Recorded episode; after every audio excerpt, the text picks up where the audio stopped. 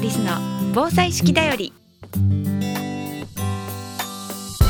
こんにちは。アウトドア防災ガイドの安藤リスです。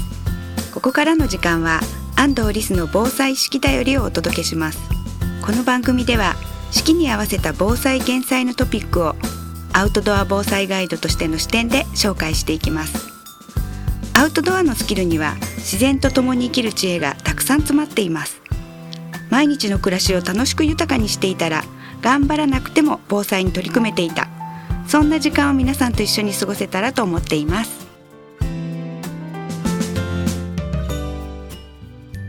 安藤リスの防災式だより。この番組は有限会社志村ペットセーバー株式会社デコス日本ボレイト株式会社坂本助産所の提供でお送りします。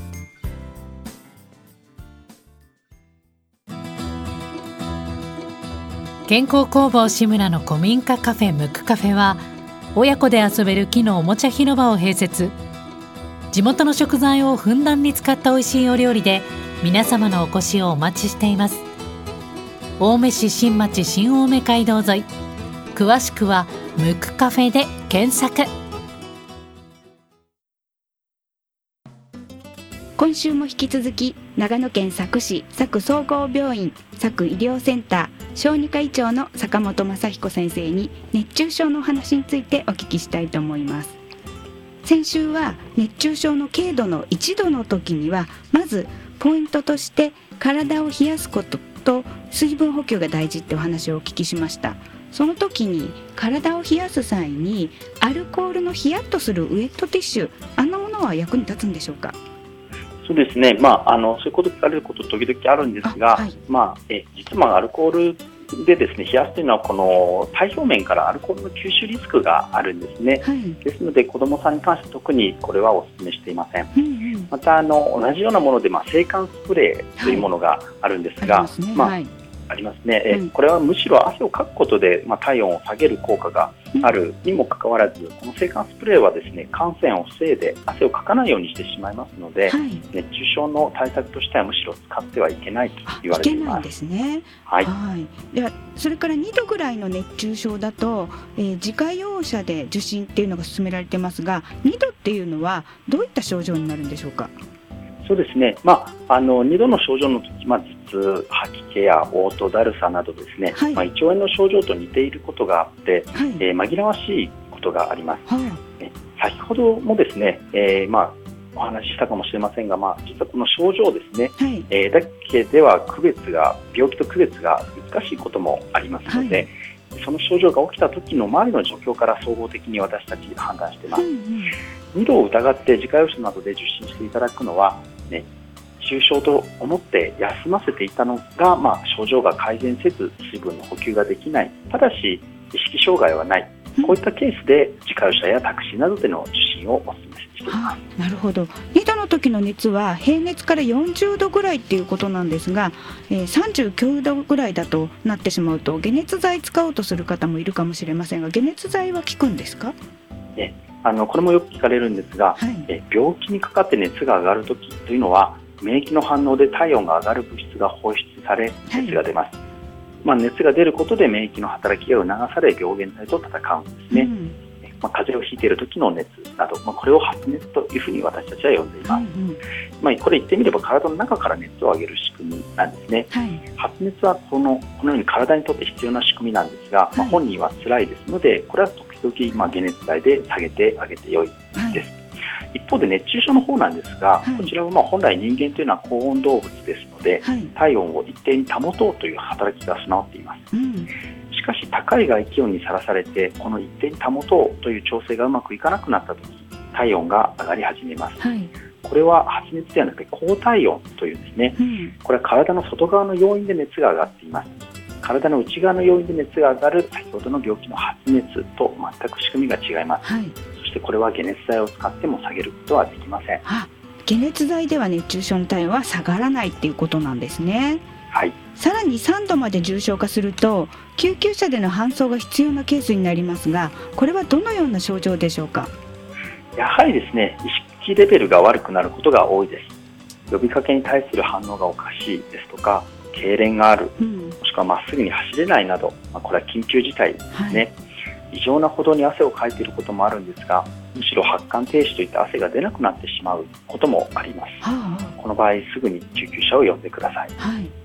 倒れる程度だと救急車すぐ呼べますけどまっすぐ走れないとか汗が停止したっていう時も危ないんですね。救急車を呼ばなければならないケースを覚えておいてその時には躊躇しないってことが大事そうですね。そもそも熱中症にかからないようにするためにはどうしたらいいんでしょうか？まあ、まず小さなお子さんのお話からしますと、まあ、彼らは体の不調を正確に訴えることができません、はい、遊びに夢中になるとギリギリまで無理してしまいますので、うん、熱中症の際に気づくのは遅れがちなんですね。したがって休憩や水分補給は本人任せにすることなく大人が20分から30分ごと促すことが必要です、うんうん、それからもう少し大きな小学生から高校生までの場合熱中症が起こるケースの多くはグラウンドなどで行うスポーツ方日差しなどのない体育館などでも風もなく締め切った環境では熱中症のリスクは高くなります、はい、特に剣道など防具や厚い衣類を着用するスポーツでは気をつけこまめな水分補給と休息が必要になります、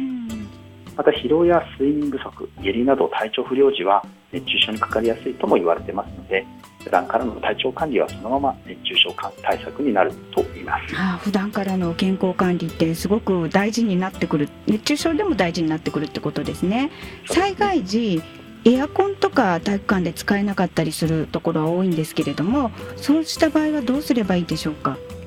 まあ、なかなか難しい問題ですね、はい、夏の災害は気温も高いですし食べ物も腐りやすくて、まあ、食中毒のリスクもあります、うん、まあ、災害時の対応はまあ非常に大変かと思うんですが、まあ、ともにもかくです、まあ、こまめな水分摂取と、はい、なるべく日陰のですね風通しのいい場所を選んで、まあ、休んでいただくことが大切になってくるかなと思います夏に被災したらリスクの高い高齢者や子どもや妊婦さんなどは広域避難とか特に避難することも考えた方がいいかもしれないですよね坂本先生最後にリスナーの方に一言お願いしますはい、えー、まあ教えてドクター、ツイッターやインスタグラムもやってますので、ぜひ検索してみてください。坂本先生には先週、今週と渡り熱中症対策についてお話しいただきました。坂本先生、どうもありがとうございました。ありがとうございました。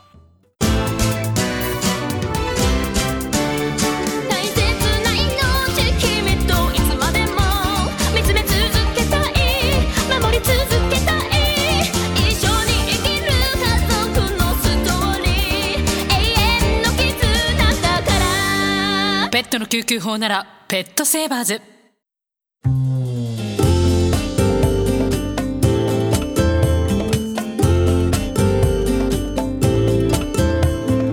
リスの防災式だよりこの番組では皆さんからのお便りをお待ちしています。番組へのご感想安藤リスさんへの質問お聞きの放送局までお寄せください。次回の放送もどうぞお楽しみに。安藤リスの防災式だよりこの番組は有限会社志村ペットセーバー株式会社デコス日本ボレイト株式会社坂本助産所の提供でお送りしました。